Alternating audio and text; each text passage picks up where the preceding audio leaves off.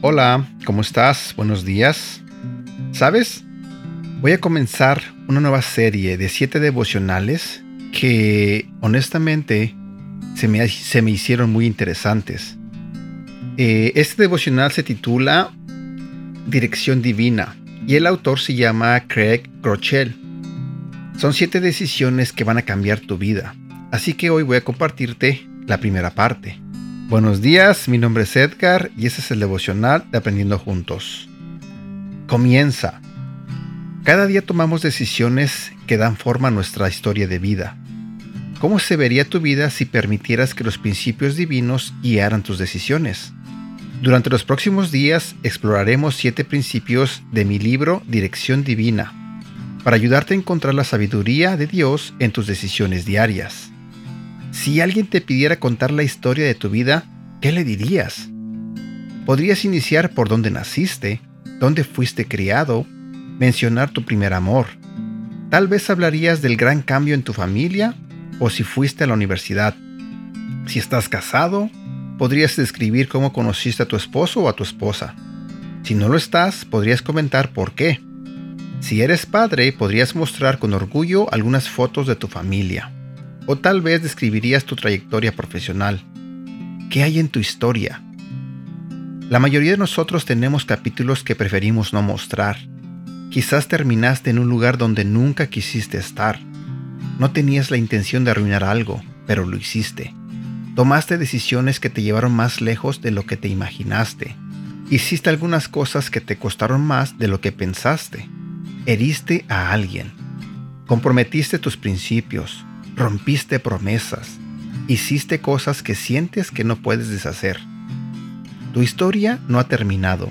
No es demasiado tarde para cambiar lo que un día se contará. Hay buenas noticias. Tu historia no ha terminado. No es demasiado tarde para cambiar la historia que se contará algún día. Independientemente de lo que hayas hecho o dejado de hacer, tu futuro aún no está escrito. Tienes más victorias que ganar, amigos que conocer, más de una diferencia para hacer y más de la bondad de Dios para experimentar. Te guste o no la trama, hasta ahora, con la ayuda de Dios, puedes transformar tu historia en una de la que estés orgulloso de compartir. Esta es una forma de cambiar tu historia. Comienza algo nuevo hoy.